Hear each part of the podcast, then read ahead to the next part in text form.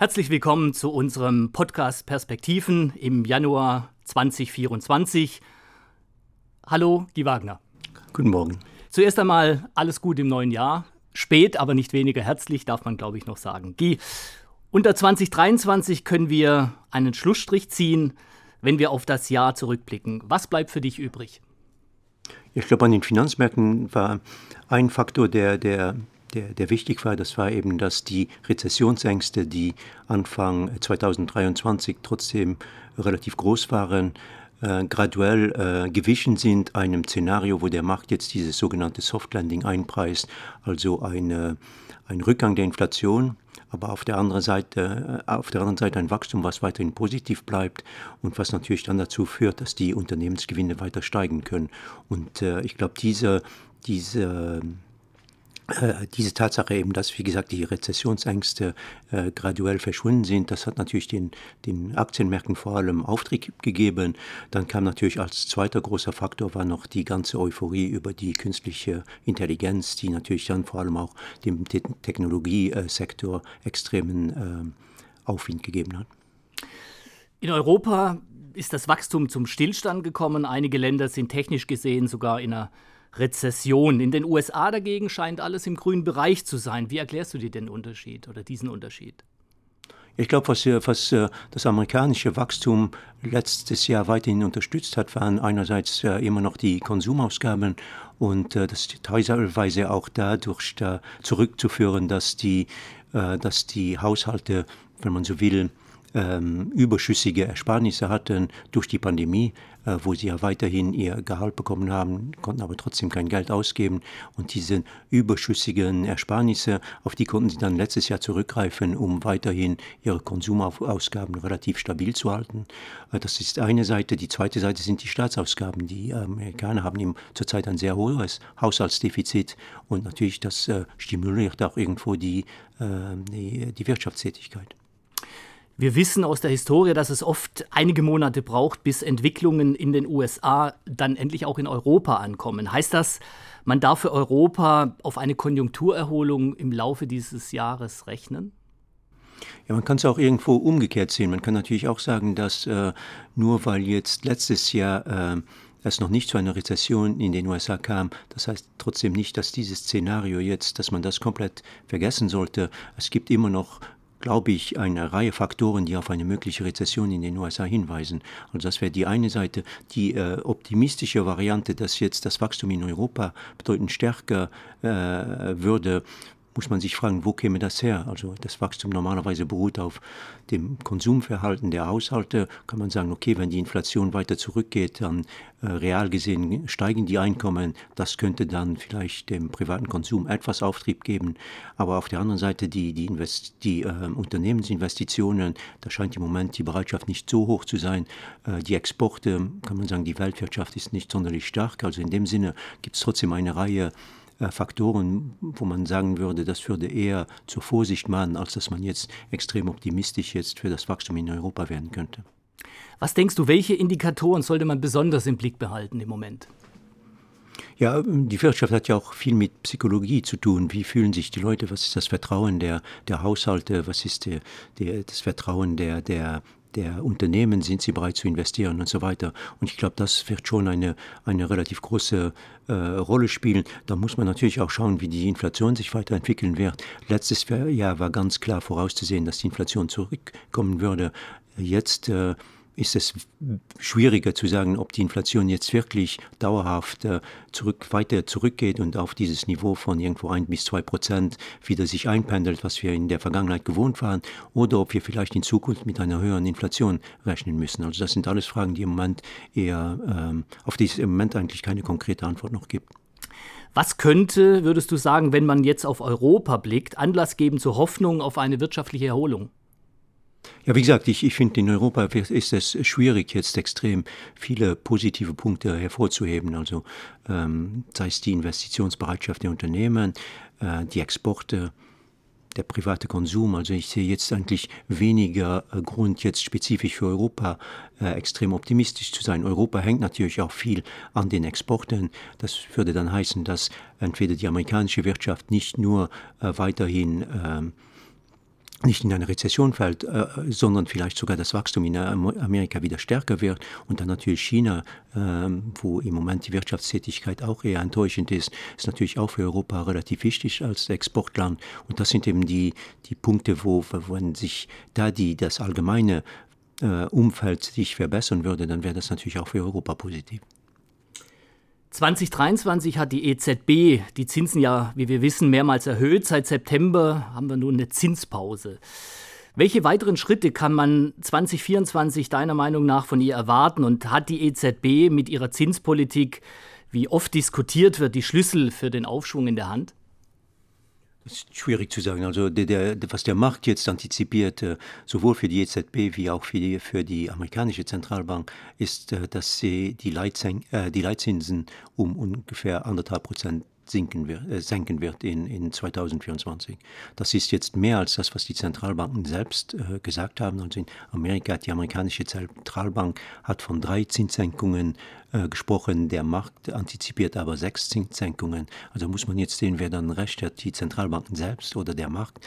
Aber das ist, wie gesagt, das ist das, was im Moment jetzt vom Markt antizipiert äh, wird, was die, was die Zinspolitik der zwei großen Zentralbanken angeht. Blicken wir auf ein äh, anderes, auf ein weiteres großes Fragezeichen, ein Wort zu China. Ja, die Wirtschaft im Reich der Mitte tut sich ja offenbar schwer im Moment. Heißt das, die Politik von striktem Lockdown und anschließender Wiederöffnung war die falsche Strategie deiner Meinung nach? Ja, man muss ganz klar sagen, der Aufschwung jetzt nach der Wiedereröffnung fiel enttäuschend aus. Ich glaube, das hat weniger vielleicht mit der Politik äh, während der Pandemie zu tun. Das hat viel mit dem Immobilienmarkt zu tun, der weiterhin sehr schwach bleibt, was natürlich für das Vertrauen der, der chinesischen Haushalte äh, relativ äh, katastrophal ist und dazu führt, dass im Moment auch der, die, äh, ihre Bereitschaft jetzt äh, ihren Konsum stark äh, ähm, anzukurbeln, relativ gering bleibt. Also das muss man ganz klar festhalten. Das andere, was äh, man sagen muss, dass es, es ist China nun einfach bis jetzt jedenfalls noch nicht gelungen, diesen, diesen diesen Switch hinzubekommen von einer Wirtschaft, die trotzdem sehr stark auf den Exporten beruht, auf eine Wirtschaft, die mehr auf dem privaten Konsum beruht. Und das ist in äh, China bis jetzt nicht gelungen. Und dann kommen natürlich noch strukturelle Wachstumsbremsen dazu, allen voran die Demografie, die einfach dazu führt, dass die Wachstumsraten, die China in der Vergangenheit äh, verzeichnen konnte, ganz einfach nicht mehr realistisch sind. Schauen wir auf die Aktienmärkte. Die Kurse in 2023 äh, also die Aktienmärkte konnten die schwachen Kurse so wieder äh, aufholen aus dem Jahr 22. Einige Indizes sind sogar auf neue Rekordmarken geklettert. Was waren die Treiber für diese Performance? Ich glaube, ein äh, ein, ein, ein Faktor, der, der wichtig war, das war eben das, was ich ganz am Anfang gesagt habe, das war, dass die Rezessionsängste äh, graduell in den Hintergrund gerückt sind und ersetzt wurden durch diese, wenn man so will, Hoffnungen auf dieses Soft Landing. Das ist ganz klar, das war ein wichtiger Faktor für die Aktienmärkte. Und ich würde sagen, der andere Punkt war natürlich die ganze Euphorie über die künstliche Intelligenz, die natürlich vor allem, wie gesagt, dem Technologiesektor extremen Rückenwind verschafft hat und dazu geführt hat, dass diese Werte und vor allem allen voran natürlich diese famosen sieben Werte, die ja zum Teil 2022 auch stark gelitten hatten, äh, letztes Jahr ihre Kurse teilweise verdoppelt haben. Kommen wir doch mal zurück, das ist ein interessanter Punkt, die sogenannten glorreichen Sieben, die Magnificent Seven, also Alphabet, Amazon, Apple, Meta, Microsoft, Nvidia und Tesla. Diese sieben Werte haben den Markt weit hinter sich gelassen. Verfälscht die Performance dieser Megakonzerne das Gesamtbild? Ich würde schon sagen, dass, äh, dass, ähm, dass äh, die Performance dieser sieben Werte das Gesamtbild, äh, Gesamtbild schon irgendwo verfälscht, weil vor allem in den USA hat man jetzt eine Situation, wo diesen sieben Werte, also das sind sieben Werte äh, aus dem S&P 500, der ja 500 Werte hat, also sieben von 500, das sind 1,4 Prozent. Äh, und diese sieben Werte trotzdem machen jetzt äh, mehr als ein Drittel des, des S&P 500 aus. Also man hat schon einen extrem hohen Konzentrationsgrad. Und natürlich sind es vor allem diese sieben Werte, die den Index nach oben getrieben haben.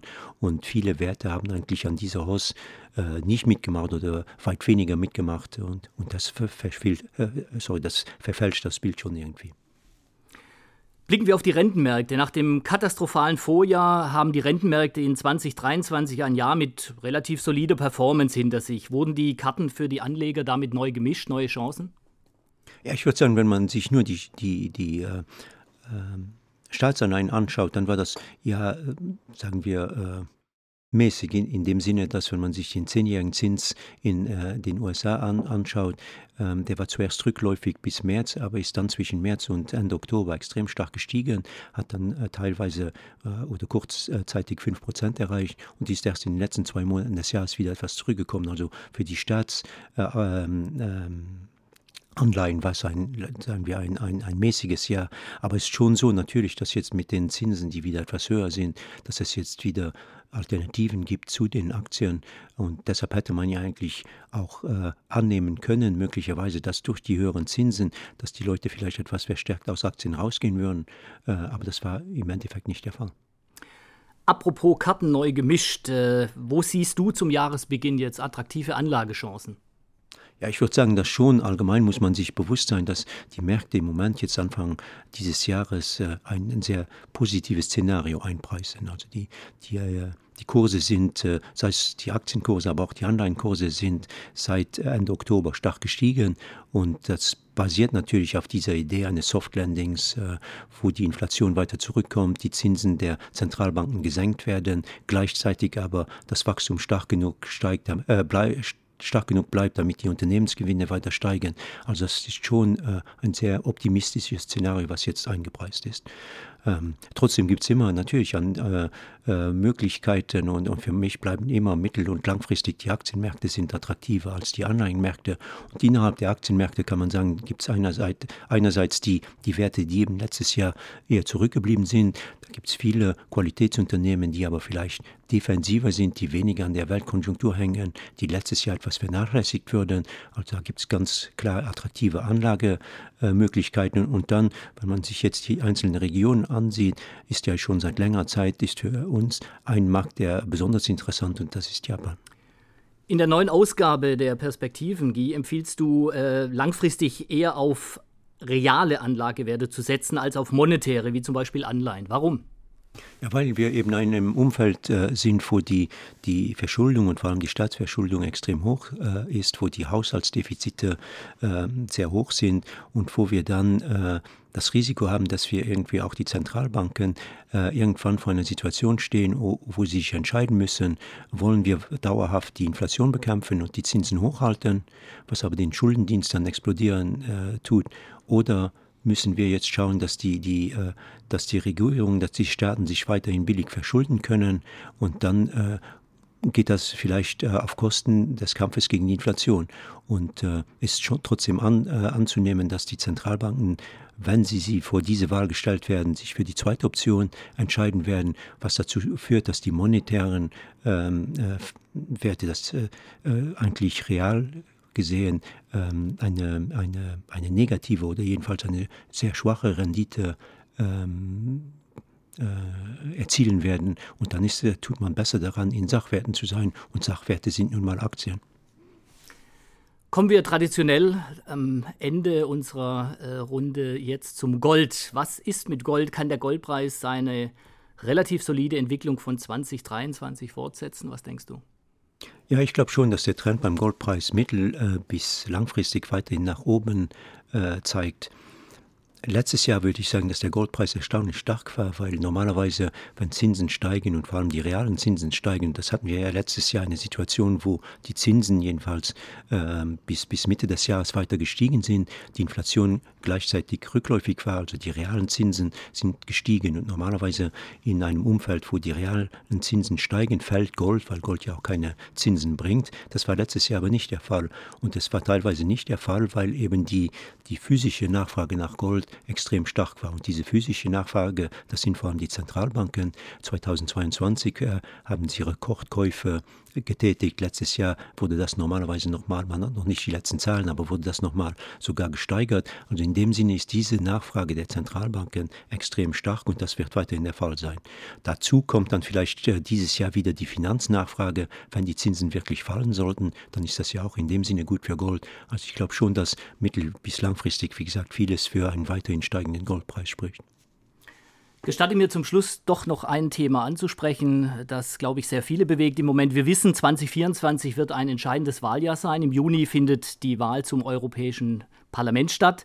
Auch in vielen EU-Ländern wird gewählt und nicht zuletzt Mit großem Interesse sind da ja noch die US-Präsidentschaftswahlen im November. Mit äh, großer Wahrscheinlichkeit wird Donald Trump auf jeden Fall der Kandidat der Republikaner werden. Muss man mit Auswirkungen auf die Märkte rechnen, die vielleicht nicht immer rational sind? Ja, man kann schon sagen, dass wenn man sich die überhaupt die äh, auch die geopolitische Situation ansieht, dann muss man schon festhalten, dass die Volatilität an den an den äh, Finanzmärkten außergewöhnlich niedrig ist. Man könnte ja sagen, äh, es gibt schon eine ganze Reihe von Risiken, die dazu führen sollten, dass die Volatilität trotzdem höher ist, als sie das im Moment ist. Ähm, das muss man schon festhalten. Was jetzt die Wahlen spezifisch angeht, äh, schwer zu sagen. Äh, in, in dem Sinne, dass, du hast es selbst gesagt, die, die, was die amerikanischen Wahlen angeht, wissen wir im Prinzip, wer die zwei Kandidaten sein werden. Also in dem Sinne weiß ich jetzt nicht, ob das jetzt die Märkte so beeinflussen wird. Okay, Guy, herzlichen Dank für deine Ausführungen.